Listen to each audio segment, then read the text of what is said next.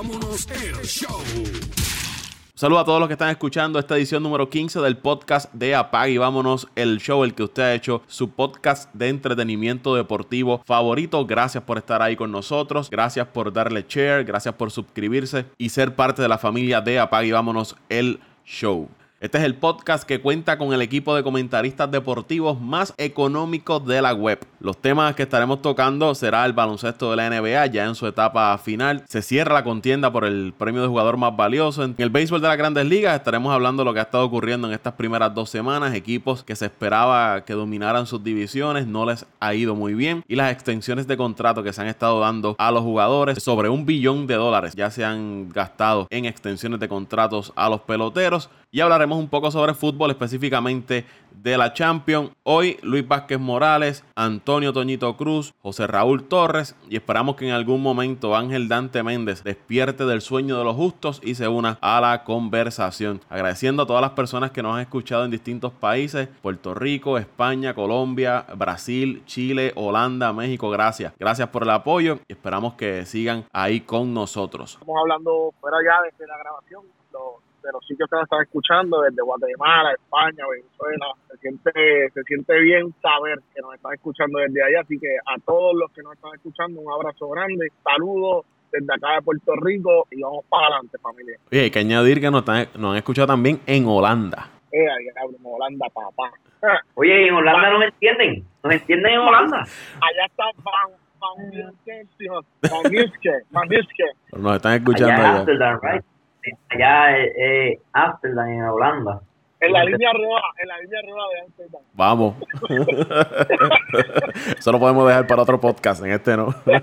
Este PG, Saludos, bueno, Raúl. Yo, pienso, yo también con mi saludo, este Paco, saludo a todos, saludo a Luisito, Paco, a todas esas personas que están ah, escuchándonos a través de, todas las redes sociales y, y nada, estamos ready a hablar un poquito de baloncesto que ya está en su recta final, el béisbol que está comenzando, pero qué interesante está el béisbol, solamente dos semanas y, la verdad que, como hablamos en el podcast pasado, se ve esa, emoción, que esas ganas de, de los fanáticos de, de cómo de cómo ha comenzado esta temporada, mucha motivación, mucha alegría y también mucha tristeza. Mucha tristeza para algunos. Tristeza, tristeza para los Cubs y para los, los, rezos de Boston especialmente. Y hablando, hablando, hablando, hablando de los hablando de los Cubs, aquí hay alguien que anda perdido en acción. Ángel Dante Méndez. No, ya eh, lo digo y que quede, eh, y que quede un récord, familia que nos está escuchando, Dante Méndez digo, no voy a estar en el podcast esta noche, se le preguntó la razón por la cual no iba a estar en el podcast y que quede grabado, y dijo estas palabras, estoy, estoy hoy, hoy, Dante Méndez, me voy a ahogar en alcohol por mis cops me A mí me dijo, esta mañana me, me dijo, estoy dolido, estoy decepcionado, tenemos que buscar un relevista, si le dimos mucho dinero a Darvish, ¿por qué no dárselo a Kimbre? Hay que buscar la forma de buscar un relevista. Porque no, la verdad es que, que Dante está destruido.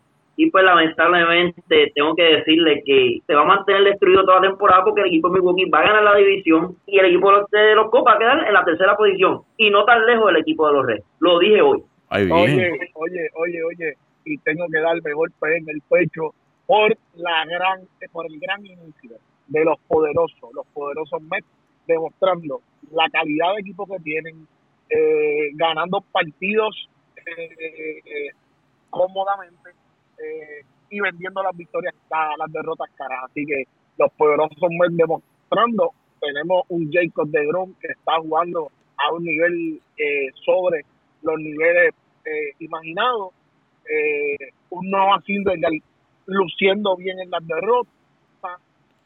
Eh, bateo ni se diga, Alonso, lo dejé saber hace varias semanas. Eh, no sé si fue aquí, creo que fue un chat, disculpen, no fue aquí. Pete Alonso luciendo muy bien, pero los bates en global luciendo muy bien. Eh, ah, qué feliz. Contra, qué bien se siente ser un mes de Nueva York. Qué bien. Disfruta el momento. Al final de la temporada, en septiembre, hablamos. Está hablando de 500 ya. Oye, oye, oye, oye Luisito, oye Luisito, te, te la tengo que dar con los Mets, pero así empezaron el año pasado. Lo único que la diferencia este año es que, que yo los voy a apoyar mientras mientras estén ganando y estén un buen día en la, en la goma de lanzar, porque de verdad Oye, mi favorito es puertorriqueño. Yo, ya Y yo están en días de oportunidades de rescate, ahí estaré yo apoyando. Porque como yo digo, primero puertorriqueño, luego fanático. tres en el bolsillo ya, papi. Ay, Dios mío, papi. Mire, vamos, Vamos, va- vamos, vamos a habber de... 50, ah. Oye, Vamos, Vamos a hablar de vamos a seguir disfrutando de todos los meses. Ya vamos a 50, papi. No, no, no, porque te- te- voy a tener que hacer un podcast para ti. Oye. 90, Mira, va, va a tener que Oye, hacerte un Paco, podcast. Oye, Paco, pero, pero Paco, pero tú también debes estar contento. Tú barriste al equipo de los Cos. Aprovecha, aprovecha y tira la tuya, Paco. Yo sé que estás contento. Estoy contento y en el momento en que estamos grabando este podcast, el señorito Ronald Acuña la acaba de sacar por la banda contraria. Estamos tranquilos, pero ya, ya mismo hablamos de las grandes ligas, vamos a hablar del NBA. En la pintura. Antes de entrar con el baloncesto de la NBA, ya entró por ahí Toñito Cruz. Saludos, saludos muchachos. Bienvenido, mi Dímelo. santo. Yo tengo una pregunta, Estamos, estamos en papá. gloria. ¿Cómo se siente ser, ser un mes? ¿Qué se siente, mamá? Ay, mijo, estamos, estamos en, gloria, estamos en alabanza. ¡Ay, bueno, nube! ¡Ay, Dios mío! qué- ¡Ay, señor, Yo so- solo quiero decirle una cosa, una, una sola pregunta. Oye, Ángel Méndez, ¿está frío allá abajo? ¿Quién es ese? ¿Quién es ese? ¿Quién es ese? Ángel Méndez, el fanático de los Cops tanto, que, chavo con, los con los pobrecitos me que se siente estar en el último lugar. Tienen, tienen, tienen un 1 y 5 y le tocan tres juegos en Milwaukee este fin de semana. Uy,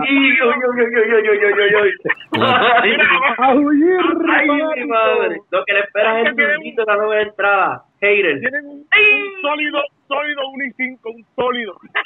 Están bien fuertes, están aguantando todo lo de arriba. Ay, Dios mío. Vamos Eh, arriba, Paco. Ve, Y el profesor Hendrix. Ay. Muy bien. Espérate, Dante no vira en un mes. Ay. Queremos que vire Dante la semana que viene. Ay, deja eso. Mira, vamos a hablar del baloncesto de la, de la NBA y hablamos más tarde de- del béisbol de las grandes ligas. Como mencionó José Raúl, ha comenzado con una efervescencia esta temporada. Se está hablando mucho del béisbol de las grandes ligas y eso es bueno. Solo hacía falta al béisbol de las grandes ligas. Pero vamos al baloncesto de la NBA ya en su etapa final de la temporada regular.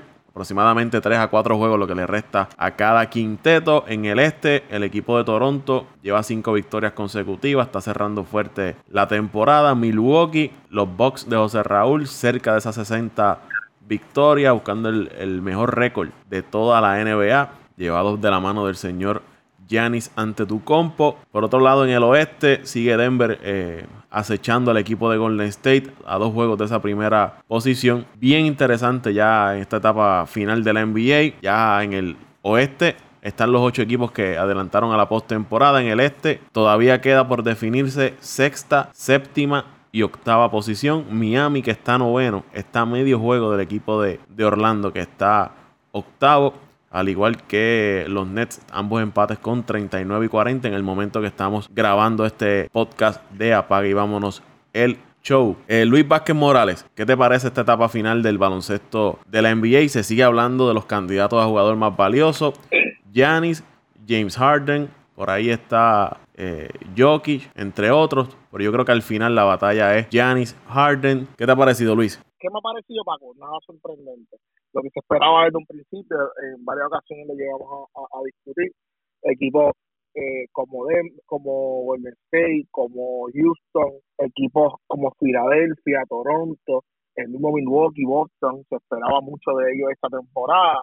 Por eso es que eh, en las conversaciones que tengo con Jaulito, de cariño le digo, no me puedes decir que es sorprendente lo de Milwaukee, porque la realidad es que no. El hype que viene con el que viene Giannis eh, desde hace dos, tres años de ser el, el suplente del espacio de LeBron James en la conferencia del Este.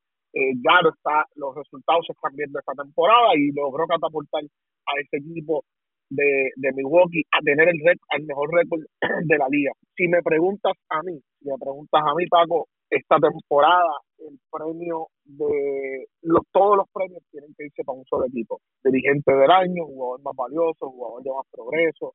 Eh, eh, eh, ¿Por qué? Por el salto de calidad que logró, da- logró dar este equipo al que te voy a mencionar.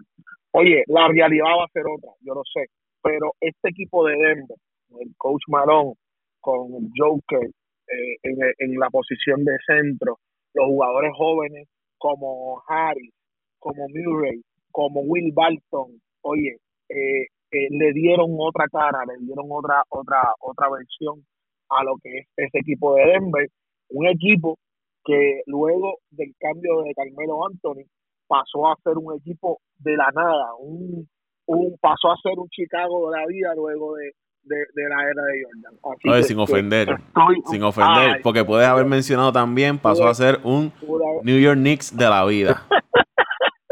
pudo haber mencionado otro equipo, no, pero eh, en, lo, en lo serio ahora, ese equipo de Denver merece todos los premios habidos y por haber. ¿Quién va a ser el jugador más valioso? Tampoco tengo duda que el premio se lo llevará James Harden o eh, Giannis Antetokounmpo. ¿Por qué? Eh, y estoy más inclinado repítelo. Discúlpame, repítelo, repítelo, repítelo, que me gusta escuchar eso, repítelo. James Harden o Giannis Antetokounmpo. Y Gracias. estoy más y estoy más inclinado a, a nivel eh, de quién entiendo va a ser el jugador más valioso por Giannis An- eh, por, por James Harden ¿por qué? por la por, por la cantidad a nivel ofensivo como se vio James Harden este año lo que hizo fue abusar de todos los equipos abusar de todos los récords a nivel eh, eh, ofensivo eh, de la liga. No le podemos pedir más a este jugador. Este jugador ha demostrado que ya sin duda tiene que tener un, un, un espacio en, a nivel de a nivel de, de a nivel estadísticos en la liga. Y, y este este jugador merece merece sin lugar a dudas lo que es el premio de jugador más valioso. James Harden sin duda sin duda oye pero el jugador más valioso para este equipo es Nicolás Jokic el Joker así que con eso los dejo para hoy Bueno, continuando la línea del compañero Luisito, eh, sí tiene un punto cuando estaba hablando del equipo de Milwaukee, de que se esperaba de que este equipo estuviese en las primeras posiciones. Claro, no solamente este año, desde el año pasado. Me acuerdo que en el programa de Paco se habló de un equipo de Milwaukee eh, que, ¿verdad? Que, que se esperaba que estuviese en las primeras posiciones.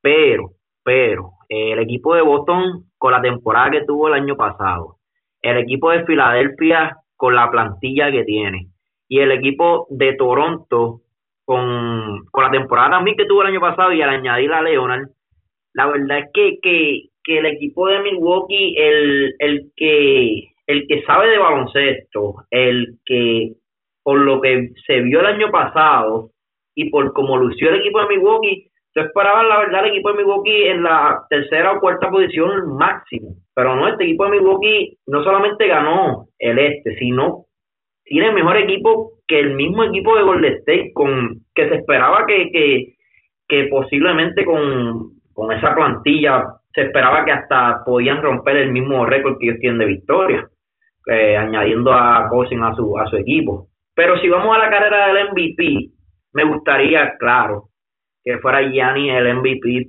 pero entiendo que, que sí, que yo creo que al final James Harden se lo va a ganar por esto de, de, de su temporada tan, tan y tan ofensiva. O sea, su, su temporada ofensivamente fue demasiado grande. Este hombre está promediando creo que 37 puntos por juego, algo que de verdad que hace tiempo yo no había visto que un, que un jugador eh, promediara tantos puntos en una temporada. Eh, me acuerdo las temporadas de Kobe, la, 36.3 por juego. Este, 35 36.3 por juego. Eh, si Por ustedes pueden buscar, Ah, si ustedes, si ustedes pueden buscar las estadísticas de Kobe el año que anotó los 81 puntos, yo creo que tampoco llegaba a los 36 puntos por juego. Ofensivamente, ofensivamente James Harden, la verdad es que que no solamente no solamente ha ayudado al equipo a ganar, es que es que ha sido algo ridículo lo que ha hecho este año, tantas veces eh, que, ha, que, ha, que ha encestado 50 puntos o más, cuántas veces ha encestado más de 40, el, los juegos corridos encestando más de 30 puntos, ¿sabes? Eh, qué pena, qué pena que Giannis Antetokounmpo ha tenido una temporada de MVP, pero lamentablemente Harden ha tenido no solo una de MVP, una algo algo algo más allá, ¿verdad? Eh, como como dijimos, 36 puntos por juego es algo es algo que no se va a ver todas las temporadas. Eso eso es eso es eso eso fue como la temporada de Westbrook cuando cuando hizo el triple double. Son temporadas que posiblemente tú las veas una cada 20 años. Y, y sí, sí, yo creo que al final se lo van a dar James Harden. Ojalá, ojalá me equivoque, ¿verdad? Y se lo den a, a Giannis.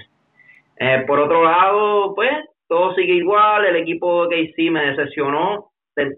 terminó la temporada, va a terminar la temporada prácticamente en las últimas posiciones, pero empezaría una serie posiblemente con Golden State, que sería una serie de primera ronda muy, pero muy interesante y todavía falta Hoy, esa, eh, o sea, hoy-. Disculpa que, te, que te interrumpa. Hoy la serie sería contra Denver. Hoy eh, eh, eh, eh, esa serie contra Denver va a sacar candela. Eh, Steve Allen contra contra Nicolas Jokic no va a ser nada de fácil. Eso ya- eh, lo que van a ver son puños y bofetadas y van a ver 450 libras de puro mollero dándose cantazos ahí. Eh, eh, esa serie va a estar bien interesante para ver. ¿Por qué? Jokic sale a tirar el triple y, y hay que ver qué va a hacer Steven Adams para defender a ese jugador. Correcto, Luisito. Y no solamente esa serie, búscate las demás series. Ahí ahí yo creo que no va a haber, si vamos a vamos a escoger un favorito, yo escogería a Golden State. Pero en las demás series yo creo que no hay un claro favorito. Todos los equipos tienen la oportunidad de, de ganar. Los, los demás siete equipos que hay en la conferencia, la verdad es que son, son sumamente parejos. Y tú lo has visto en el standing.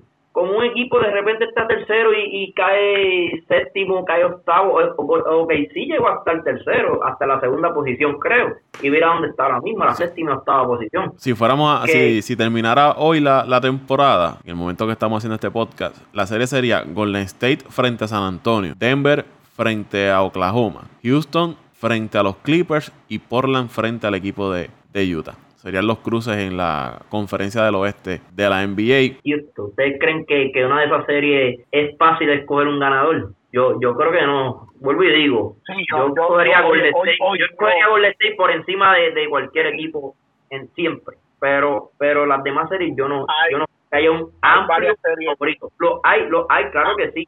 Lo hay favorito, pero no hay un amplio favorito como comparando en el este, que la verdad Milwaukee, Toronto y Filadelfia deben pasar las primeras series. Sería una sorpresa que uno de esos tres equipos se eliminara en primera ronda. No, Eh, tienes toda la razón, pero La verdad, la verdad que antes, antes, antes, terminando con esto, Luisito, antes que, eh, eh, por darte un ejemplo, ¿sabes? Se espera, debe, debe, debe pasar de que el equipo de Filadelfia, el equipo de Boston, el equipo de Milwaukee y el equipo de Toronto estén en la segunda ronda. Pero en la en la conferencia del oeste, ¿a quién, a quién tú, tú, tú debes coger, pues, ¿verdad? Como un equipo favorito a estar en esa segunda ronda que tú digas, este es el equipo que seguro debe estar en la segunda ronda.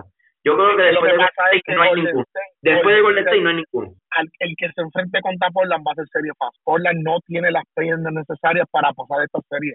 Créeme, se- Portland, Po- Portland está donde está ahora mismo porque Bueno. tuvo, tuvo un gap de victorias tan y tan y tan y tan largo durante sí. la temporada que esta esta esta misma eh, de jugadores no lo afectó en esta última semana las sí, derrotas porque han razón. perdido a- a- antes han perdido varios juegos pero en los playoffs tú tienes que jugar con todos tus recursos y lamentablemente Portland no los tiene.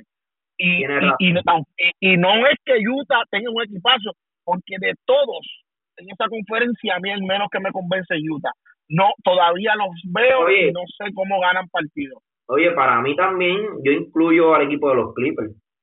La verdad es que los Clippers yo no los veo con, con un equipo por encima de OKC, ni con un equipo por encima. de San Antonio, a mi entender. Es más, yo no doy al equipo de los Clippers por encima del equipo de Minnesota. Si estamos hablando de roster como tal. No, son buenos equipos, son buenos equipos. Y, el- la verdad es que el equipo de los Clippers ha tenido un... No, el equipo de los Clippers salió de Harry, de su mejor jugador, y ha tenido mejor récord. Cosas que, que, están pasando este año en baloncesto que no habían pasado antes. Y mira ese equipo de Portland, como tú mencionas, perdieron sus dos caballos, de sus, tres caballos perdieron dos y todavía se han mantenido en la tercera posición. Mira, pero eh, eh, José, no quería, no quería que se acabara el tema sin, sin darte una. La, la, que la temporada de Giannis no debe quedar en el vacío. No, no, no debe quedar en el vacío. ¿Por qué razón? Este año, al fin y al cabo, demostró lo que realmente se espera de él. Y yo estoy claro, estoy consciente que esto no es la mejor versión de de Giannis Antetokounmpo. Le falta mucho por mejorar. Hoy es demasiado joven para no poder eh, eh, llenar esos vacíos que tiene eh, a nivel ofensivo, como la, John- la, la, la Jompa corta, la eh, eh, ser más consistente en su selección de tiro. Eh, Sí, madurez, le falta, le falta todavía un poco de madurez. no ha demostrado, ha, demostrado un temple uf, en los momentos clave, insolation, vamos, dame la pelota, que esto es mío, se acabó, pam, toma, dos puntos, donqueo, favivales, llévate esta, se acabó el partido. Me encanta, me encanta, me encanta lo que estoy viendo de, de, de, de, de, de, de Giannis Antetokounmpo. No, tienes razón. La verdad es que, pero como tú dices, le, le falta todavía el tiro, le falta un poquito de madurez en el juego, pero la verdad es que de un año a otro su nivel su nivel de juego mejoró mejoró un 100%, la verdad. ¿sabes? Eh, el tipo va a ser una, una superestrella, y no solamente porque estamos hablando nosotros. Ya Shaquille O'Neal lo ha bautizado como el, como el, prácticamente suce- sucesor y le ha puesto el nombre de Superman, el nombre que, que ¿verdad? Que con el que se apodaba Shaquille O'Neal. Y vamos a ver qué sucede. Lo único, ¿verdad? Que como fanático le pido que, que tenga salud porque la salud, las lesiones han, han dañado carreras. Y yo espero que, ¿verdad? No sea el caso de Yanis, que esta temporada tuvo sus problemas de lesiones, su físico no le ayuda mucho, ya que es un, ¿verdad? bastante alto, esos saltos pueden ser peligrosos cuando esté entrando en edad. Pero vamos a ver qué sucede. Antes de ir con Toño, vamos a, a seguir acá con esto de los jugadores más valiosos. Eh, yo creo que tiene que ser James, Har- James Harden. Recuerdo que cuando hicimos el programa hace ya va- varios podcasts atrás que hablamos sobre los candidatos al premio jugador más valioso, yo me había ido con, con Paul George, pero yo creo que la forma en la que ha caído ok, sí le va, le va a afectar. Oye, Paco, an- antes que siga ahí Paul George, ¿qué, qué bajón dio Paul George los últimos meses? Aún así, está promediando 28 puntos con 8 rebotes y 4 asistencias y estaba tirando bastante bien del área de, de 3 puntos. Pero pero no fue el Paul, Paul George que se vio al, en la primera mitad de temporada, antes del All-Star Game. Si tú ves los números después del All-Star Game, no fueron los... No fue, para mí no fueron los mismos, no fue el mismo impacto que tuvo antes del All-Star Game. No, de- de- lo- como que desapareció un poco de, del panorama. En el caso de James Harden, yo creo que la, la capacidad que demostró de, de anotar la, el balón esta temporada, en, en ocasiones tuvo que él echarse al hombro ese equipo de, de Houston, un equipo de Houston que Toda la su- temporada, Paco. sufrió Toda la lecciones. temporada. Chris Paul, eh, Capela, eh, en una conferencia bien dura como esa conferencia del oeste, James Harden, él dijo, este equipo yo me lo echo al hombro y ahí lo, ha, mantenido. Y como mencionó José Raúl, yo creo que eh, es también un poco duro de que Giannis, con el temporadón que está teniendo, tenga al otro lado una persona como James Harden, que quizás le quite ese, premio de, jugador más valioso. Pero para mí debe ser James Harden. Los, los seguidores de Milwaukee de Giannis, como José Raúl, 24 años nada más. Si no lo gana este año, todavía tendrá muchas temporadas en las que demostrará que también puede ganar el premio de jugador más valioso. No, Paco, qué bueno. Me alegro que hayan caído en tiempo porque yo creo que el único en aquel podcast que, que dio a Harden como más valioso fui yo. Me cayeron encima, me criticaron. Otros dijeron Gianni, otros dijeron el nene de, de Denver y dijeron Paul George. Qué bueno, qué bueno. Está bien, O sea, pero espérate, espérate, espérate. Antes, antes de que sigas, antes de que sigas, Toño, porque ves, mientras no estamos hablando de los Mets, yo siempre vamos a chocar. Yo digo, yo digo, porque yo soy una persona realista, yo soy una persona realista, pero el jugador más valioso para su equipo, no, sin duda, es Nicolás Jockey. En esa, en esa Luisito, Luisito es que- tiene razón a ahí. mí, a mí me sonaría. Oh, el jugador más valioso para su equipo es Gianni Antetokounmpo. Óyeme, óyeme, pero a mí me sonaría ridículo. Es Nicolás que Jockey, perdón. Que que un tipo, que un tipo que está promediando 36.3 por juego, que desde la temporada 86-87 donde Jordan prometió promedió 37.1, un tipo que está literalmente baratando la liga, me sonaría hasta ridículo que no, no esté no esté considerado como jugador más valioso cuando lo que ha hecho es tirarse el equipo literalmente a los a- en, en los hombros. O sea, ese equipo de Houston, aún con los jugadores secundarios que tiene, que, que los nombres que tienen esos jugadores no, no están produciendo las lesiones y aún así ese individuo tiene el equipo en tercera posición en su en su conferencia. O sea, eh, eh, eh, para mí me, eso es como, como que un tipo que bate 400 en una temporada de Grandes Ligas saque 40 jonrones, eh, saque 40 bolas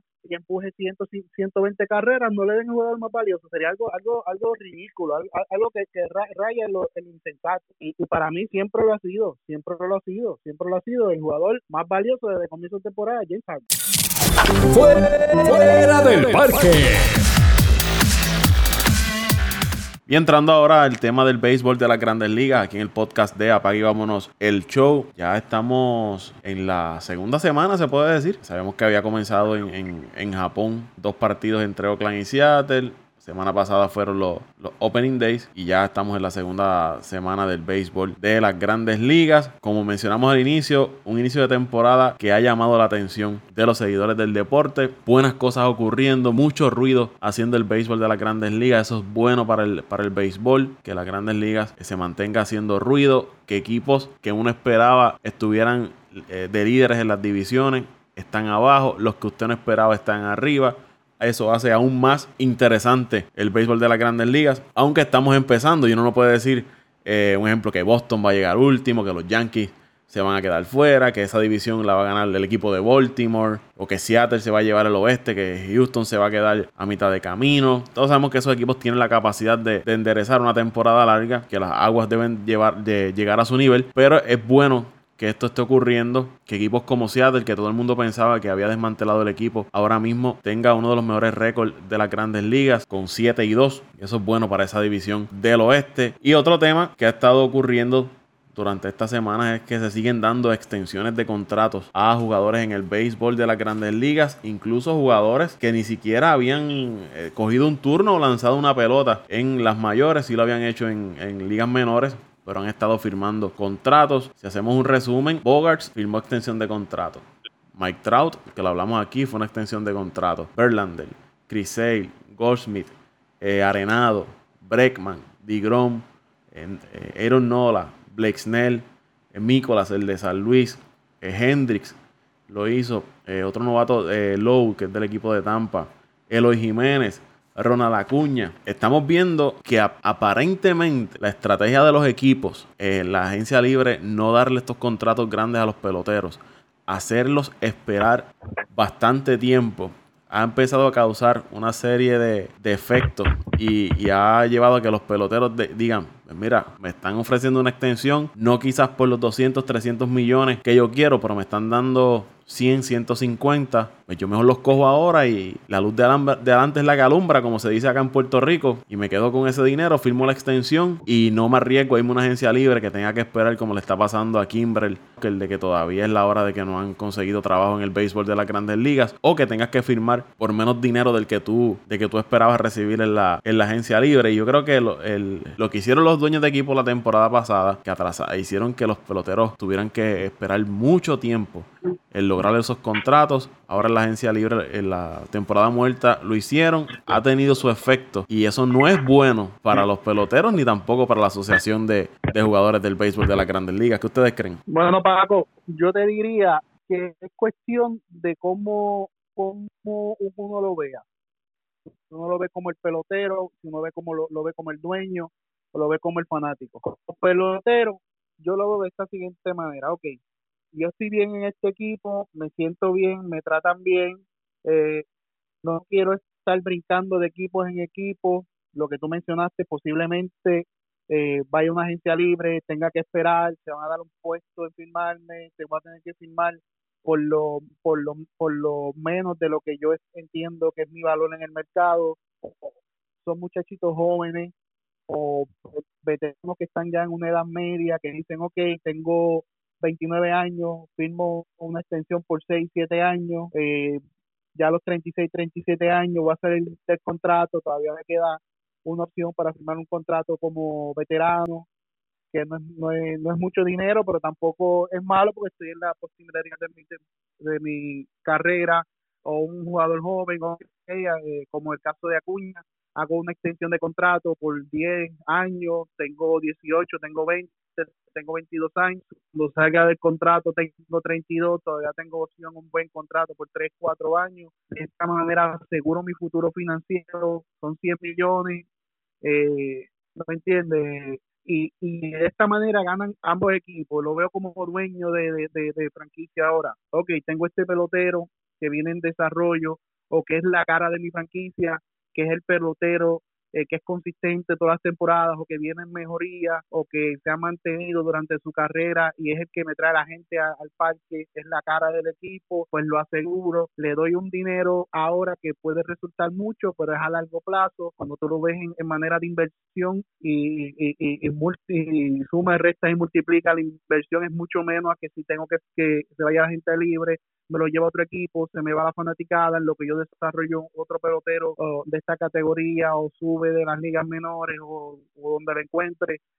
Lo veo como fanático, está la cara que yo conozco, mantengo el fanático este en el parque, se identifica, el, fanático se siente identificado con el equipo. Es una estrategia donde es un win-win para todo el mundo. Eh, ganan los, los, los dueños de equipo, ganan los peloteros, gana el fanático y gana el béisbol, porque volvemos, en cierta manera estamos volviendo a esta era donde los jugadores se daban carrera con su equipo, jugaban por 15, 10, 20 años con su mismo equipo y se convertían en la cara del equipo y, y, y, conozco de muchos casos donde jugadores, eh, perdón, fanáticos se hicieron seguidores de X equipo porque siguieron a todo ese jugador, a ese jugador toda su carrera y eso le conviene al equipo. Así que entiendo que es una buena estrategia tanto para los jugadores como para, para los, los, dueños de equipo y siempre que es el que debe salir ganando todo esto es el fanático porque tiene a su jugador en su equipo por mucho tiempo. Para que tengan una idea, desde que estaba ya la parte final del sprint training y dando comienzo a la temporada regular, se han, se han invertido 1.5 billones de dólares en extensiones de contratos en el béisbol de las grandes ligas. Eso es mucho, mucho, mucho dinero en todas esas extensiones de contratos, a cerca de 15 peloteros que se han dado en el, en el béisbol de las grandes ligas. Claro, ahí está la de, la de Mike Trout, que fueron sobre 400 millones de dólares, pero es mucho dinero. Y, y esa parte que tú mencionas, Toñito, antes de que José Raúl entre, de que esto hace que quizás el fanático se amarre más a X o Y equipo porque no tiene el temor de que su pelotero o favorito, que la cara de su franquicia, eh, en cierto tiempo se vaya para otro equipo. Un caso de Bravos de Atlanta, Ronald Acuña, 21 años, posiblemente en el 2026 eh, pueda ser agente libre y se le iba a, otro equipo que le ofreciera más dinero. Pues tú como fanático dices, DH, pero fulano de tal, de aquí a 5 o 6 años no lo van a firmar, se va a ir. Eh, no, no le presto mucho interés. Ahora tú dices, ah, ahora lo tengo por lo menos 10 años con el equipo y si es productivo esos 10 años, pues me lo puedo eh, disfrutar y, que sea haciendo la, cara de, la franquicia. Esa parte es, importante, pero yo creo que los dueños de equipos se están saliendo con la suya. Estrangular un poco el mercado y, y hacer que los peloteros firmen lo que ellos quieren y no lo que, lo que el pelotero quiera. Y yo creo que la Asociación de Peloteros tiene que hacer algo urgente en, el en la próxima negociación del convenio colectivo. Porque otra, otra cosa que tienen desventaja los, los jugadores novatos que entran al béisbol de las grandes ligas es que se ganan prácticamente nada en comparación con los jugadores que llevan más años en el béisbol, hasta que vayan a, a un proceso de arbitraje con, con su equipo. Por ejemplo, tienes Juan Soto, Acuña, estos jugadores jóvenes, Breckman, que están rindiendo mejor que otros jugadores que tienen contratos mejores que ellos, pero ellos quizás estaban ganando poco dinero. Y eso, la Asociación de Peloteros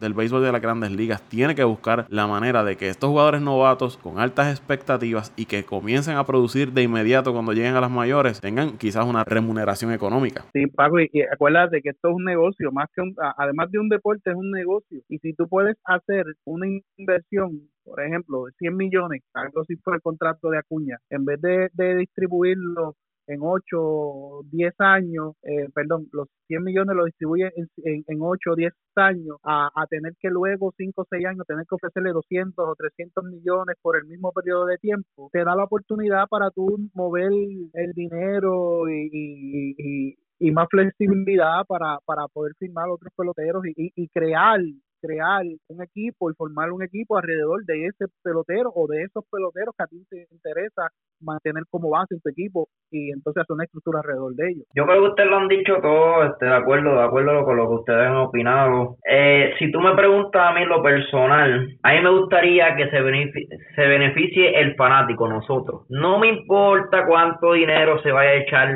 el, el dueño del equipo, no me importa cuánto dinero se va a echar el jugador. Yo lo que quiero es que la Grandes Ligas se mantenga a flote como fanático del béisbol, que se mantenga a flote y que y que y que tenga estas temporadas como como ahora mismo la, la verdad es que es que yo creo que esta temporada ha comenzado excelente y esperemos que se mantenga de esta forma. Paco, yo, yo diría que, que no importa si es justo, si no es justo los contratos para los jugadores. Al final del día, eh, yo voy a ser un poquito egoísta, pero yo lo que quiero es que, el fanático es el que salga ganando. Porque la verdad es que, como estábamos diciendo antes, los programas anteriores eh, de comenzar la temporada, antes de comenzar la temporada, que el béisbol estaba, ¿verdad? Estaba perdiendo un, un fanático y por lo que veo este año no solamente estamos ganando fanáticos sino no solamente diría eh, como fanáticos del béisbol no está no verdad no, nos sentimos motivados con esta temporada sino que estamos yo creo que estamos empezando a ganar fanáticos. O, o mire lo que está pasando en Filadelfia ahora mismo. Cuánto cuánto cuántos ciudadanos de Filadelfia no no se han convertido fanáticos del béisbol no solamente por el contrato de Harper contrato que yo no estoy de acuerdo. Pero si al fin, si al fin del día, al fin de la temporada y al final de la carrera de Harper, Harper da un impacto. Ah. Creo que esto me interrumpió antes. Pero ¿y qué le pasa a este loco? Vamos sí, ¿Dónde me quedé? ¿Dónde me quedé? Oye, estoy hablando. Pero antes que eso. Deja, déjalo, déjalo que está, está, buscando caliente porque está en el frío sótano. Ok, ok, voy a terminar, voy a terminar porque ya se me perdió el hilo. al final de la temporada lo que queremos es que el fanático se sienta contento, que sigan esos parques llenos, que todos los equipos eh, se mantengan en la pelea para, para que, que, haya una temporada exitosa como, como está pasando hasta el momento. Solamente, claro, son dos semanas, pero yo entiendo que esta temporada va a ser una exitosa no solamente en, en competencia, sino en fanáticos, que eso es lo que, lo que yo quisiera ver al final de temporada. Y, otro factor que hay que añadir a, a estas extensiones de contrato y el efecto que, va a tener es que ya estos equipos con mucho dinero y mucho presupuesto para poder invertir en, jugadores, al estos jugadores jóvenes, estrellas, quedarse en los equipos con los que comenzaron su carrera y no ir a la agencia libre, estos equipos van estos equipos con el que siempre se acostumbraban a abrir la cartera para adquirir estos jugadores vía agencia libre. Ahora o los consigues vía cambio o tú te pones a desarrollar tus peloteros en las fincas. Y esto, Paco, y esto le va a beneficiar lo que hablamos la otra vez. Estos, equipos de mercado pequeño perdían sus grandes prospectos, sus, sus grandes peloteros que venían en desarrollo ante estos eh, equipos de mercados grandes porque no tenían la capacidad económica para retenerlo. Pero esto va a acabar prácticamente si se mantiene esta esta práctica y no viene eh, no viene con un invento a la asociación de jugadores en las próximas conversaciones. Esto va, va a llevar de que los equipos de mercado pequeños sean más competitivos. También con el tiempo va a crear un ciclo. Mira lo que está pasando ahora. Eh, ¿Quién se iba a imaginar que Houston, Anaheim, los Yankees, este, Chicago, eh, Boston y estos equipos estuvieran en el, en el sótano, aunque dice es temprano, pero se debe a esto, a que los jugadores, a los que los equipos han estado eh, reestructurando sus plantillas, han estado manteniendo esos jugadores y vemos el resultado en estos comienzos. Que si van a poder mantener esta consistencia durante toda la temporada, eso está por veces. Apenas van seis, siete juegos por equipo, pero es un buen comienzo de que estos equipos eh, nuevos hayan tenido un buen arranque y que los equipos grandes de tradición, los equipos que todo el mundo espera que ganen estén abajo porque esto le da le, da emoción al béisbol. El que bueno, el que bueno pierda y el que nadie espera que gane, gane. Esto hace la cosa más interesante y, y esto es lo que trae el fanático. Todo el mundo quiere ganarle al de arriba. Miren, por aquí llegó el que estaba desaparecido, Ángel Dante Méndez, que no está muy contento con sus cops de Chicago, con sus cachorros que se están comportando como cachorritos en este inicio de, de temporada. Dante, Estoy aquí, Paco, estoy aquí. Buenas noches, Paco. Buenas noches a Toñito, José Raúl, a Luisito, que qué me ánimo, imagino que estará presto a conectarse. Eh, qué ánimo, qué ánimo. ya tú sabes. Antes de que siga, Ryan Brown lo sacó ahora, mano. 6 a 0 perdiendo Chicago. ¿Y quién está pichando? ¿El profesor Hendrix? No, Quintana, mano. Ya, si, Quin- si Quintana está cogiendo palo hoy, está, fea la cosa, pues Quintana, Quintana ha sido el pitcher más dominante en estos últimos, desde que llegó a Chicago ha sido el mejor pitcher que le ha tirado, ya, le dejó esa recta en las letras. Realmente no sé lo que está pasando, así que el bullpen, los inicialistas, todavía ninguno ha tirado una buena salida excepto Lester. Ah, pero ese Eduard, ese Eduard está grave hoy. De, de verdad no sé dónde, no sé dónde, no, no sé dónde quedó ese Caleb Junior del 2016 que nos llevó a ganar el título, porque ese año estaba imparable el muchacho, pero es joven, tiene buena recta, su curva es buenísima, pero no, realmente no sé, no sé qué está pasando en el equipo, no sé si el problema es eh, que ya la era de Joe Madden se acabó, no sé si... no A- sé, ahora, que, ahora, ahora que tú dices eso de John Madden, estaba escuchando un podcast de Grandes Ligas y estaban hablando sobre el caso de Chicago y que por donde quizás vaya a explotar la cosa va a ser por eh, el cuerpo técnico. ¿Por qué? Porque ellos no pueden, eh, no tienen, eh, no tienen fichas para mover, traer jugadores nuevos, no pueden firmar porque están apretados en el presupuesto y que quizás ese cambio buscando una reacción que ellos vayan a hacer, sea ahora o sea a la próxima temporada, va a ser por, por algún par- en alguna parte en el cuerpo técnico. Oye, yo- y estaba escuchando en estos días también, este, Dante, de que estaban criticando las movidas de, de John Madden, así que básicamente en el juego de, de que no se explicaban por qué lo sacó cuando no había llegado a la quinta entrada, sí, había entrado un poco de problemas, pero había estado tirando efectivamente, y trae a relevar individuos que consistentemente le han fallado las veces que la Pero, traído teniendo si el Edwards ese- en el, en el, en el bullpen. El Edwards ese, cada vez que lo traen da base por bola. Y Cagadero, cada vez que lo trae le bota el juego, el Montgomery, eh, el profesor Hendrick, o sea, o sea, es, es, es algo que, que tú pues dices, eh, adiante, pero ¿qué ha pasado en este bullpen? Que era lo mejor que tenía eh, Chicago, unas buenas entradas de sus iniciadores, co- complementadas por unas buenas eh, entradas de su, de su bullpen, con su cerrador. Mira, este, verdaderamente lo que da es grima este equipo este año y, y y tú como dirigente tienes que confiar en tus peloteros, pero si tú ves que tienes un pelotero que consistentemente tú lo traes, le da la oportunidad y te ha- y no te hace el trabajo, pues entonces tienes que buscar un sustituto a él, no puedes seguir insistiendo con él. Tienes dos cosas, o delegarlo a otra asignación, o tienes que salir de él y cambiarlo, o dejarlo libre o hacer algo porque verdaderamente no te está haciendo el trabajo y no una, sino en múltiples ocasiones. O sea, también estaban criticando esa parte de Madon que consistentemente está teniendo a los mismos tipos que le están trayendo el mismo resultado y el resultado es que están votando los juegos. Mira, también añadiendo eso del picheo, bueno, primero, ya este es el último año de, John Ma- de John Maddon en el contrato. Eh, no se sabe, bueno, como se está viendo la cosa, no creo que Chicago le, le, le dé extensión. Eh, él estaba diciendo ayer que, que está, que él ha estado en situaciones similares a esta con Tampa Bay, cuando él era eh, dirigente de Tampa Bay y que, ha que ha podido salir exitosamente, pero... Sí, Dante, pero la presión de Tampa no es la misma presión de Chicago. El, equipo de Chicago. el equipo de Chicago ahora mismo está en una posición, eh, no puede seguir perdiendo juegos porque no es una división o sea, no es como, no es como decir ahora mismo los Yankees, Houston, Boston, este, que están pasando por malos momentos.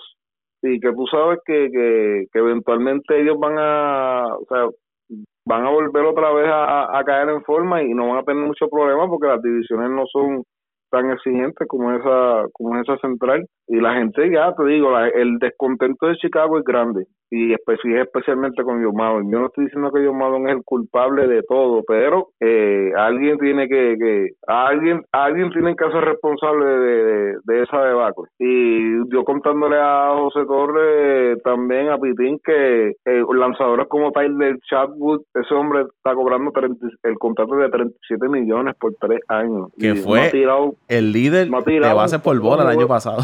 No ha tirado un juego bueno tampoco tuvo una temporada promedio en Colorado y se volvieron locos, dieron 37 millones. Brandon Morrow todavía es la hora que me ha virado a tirar, Pedro Strop está lesionado, eh, y lo que tú dices, ahora mismo Chicago no tiene no tiene buenos prospectos en ligas menores que, que puedan subir, que puedan hacer trabajo, que puedan ser material de cambio. En cuanto a los contratos, que me desvié el tema completo, este, en cuanto a No, no, pero eso, era, pues, eso eran tus, tus minutos de, de terapia. De desahogo. Sí, sí. en cuanto a los contratos, pues fíjate, yo veo que en, en cierto aspecto los, eh, los apoderados están aprendiendo a que, pues, vamos a, se están arriesgando en, cierta parte también, porque se ve el ejemplo de Runi Castillo, el mismo ejemplo de Yasmani Thomas, eh, no jugaron mucho tiempo en Grandes Ligas y, le, y bueno, Ronnie Castillo porque no jugó, yo no sé, yo creo que no jugó ni 20 juegos en Grandes Ligas y ese hombre está cobrando casi 60 y pico de millones en su contrato, y a Thomas cuando llegó, eh, Arizona yo creo que le, extendió como por 50 y pico de millones.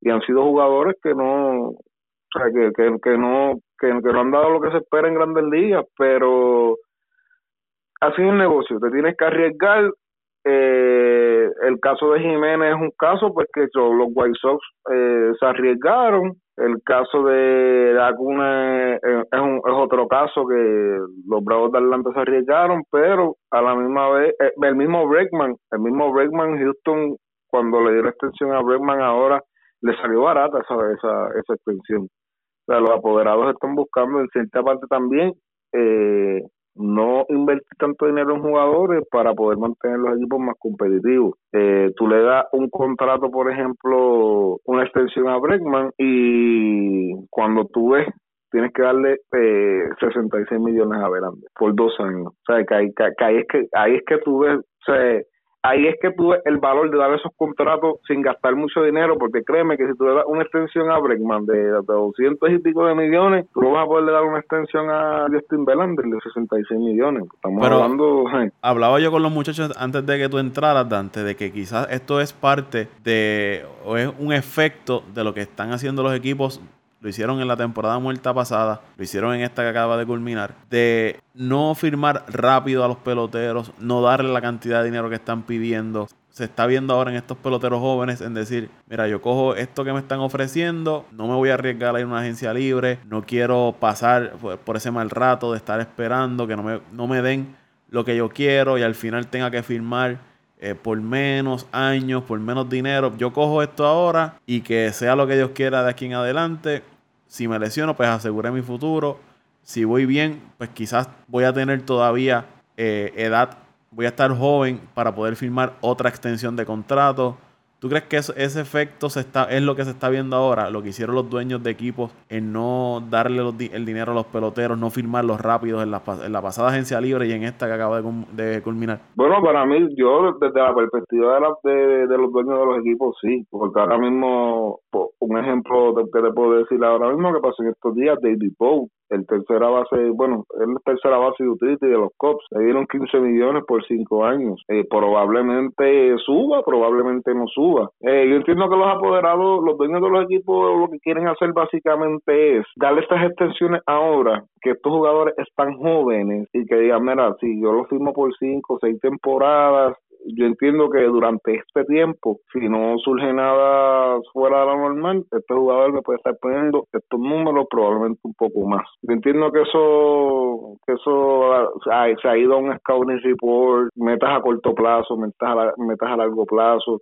Sí, yo te diría que, que, que básicamente esa es la fórmula que están usando ahora mismo los, los, los, los dueños y es eso, o sea, vas a sacarle el máximo del jugador por precio, no por un precio grande, ¿me entiendes? Va a ser un precio, un precio razonable, un precio que tú puedes costear, ¿me entiendes? Mucha gente a lo mejor no estará de acuerdo porque dirán, Cuna no está, ese hombre no está aprobado en la Grandes Ligas, Ben no está aprobado en la Grandes Ligas para que le firmen esos contratos, pero es el mismo riesgo que si tú firmas a un jugador por 10 años y le das 300 millones, no no te asegura que, que no te asegura que ese hombre, ese jugador esté produciendo 10 años porque pues históricamente pues, por, por, por lo de las edades, ya como tocar los 33 a 35 años, ya se supone que tú vayas cuesta abajo, como le decimos nosotros. Así que, pero yo, como dueño de una franquicia, si me voy a arriesgar contigo, obviamente me arriesgo contigo joven, 18, 19, 20, hasta 23 años, 5 o 6 años, hasta antes de los 30, porque yo sé que que pueda haber una etapa constante de progresión, como, como eh, invirtiendo ese dinero en ti como, como jugador. Pero al final del día hay que entender que esto es un negocio también, así que. Portería.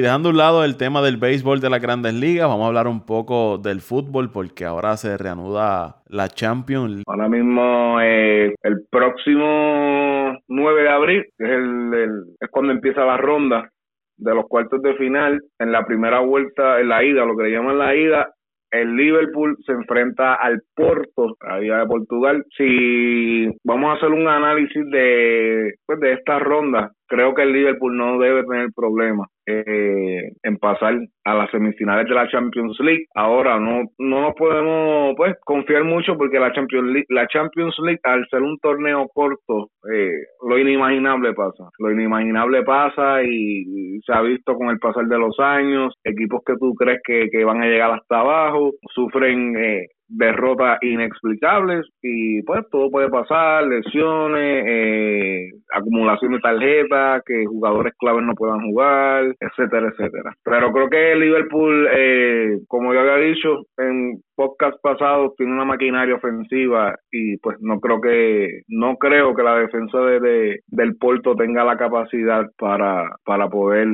pues defender durante 90 minutos a, esa ofensiva del Liverpool. En el segundo partido, que para mí este debe ser el mejor macheo de esta ronda, el Tottenham, que también es de la Liga Premier de Inglaterra, al igual que el Liverpool, se enfrenta al Manchester City. El Manchester City es el otro equipo de, de Liverpool. Quiero, quiero decir que en esta ronda hay cuatro equipos de la Liga de Inglaterra, representando a la Liga de Inglaterra. Así que eh, la Liga de Inglaterra, para mí en lo personal, es la mejor liga del mundo, la más competitiva. Y bueno, este año se ha reflejado. Cuatro equipos han, han, puesto a los mejores 8-4, eh, representan a, a, a Inglaterra y esto va a ser un duelo, esto es un duelo a muerte, esto es un duelo que en estos últimos partidos que se han enfrentado estos dos equipos, ya sea en Liga o en la Copa de Inglaterra, el City ha dominado, pero vuelvo y como vuelvo y como dije anteriormente, eh, la Champions League es un torneo corto y cualquier equipo coge una buena racha en una semana y se deja sentir en este tipo de torneo. Así que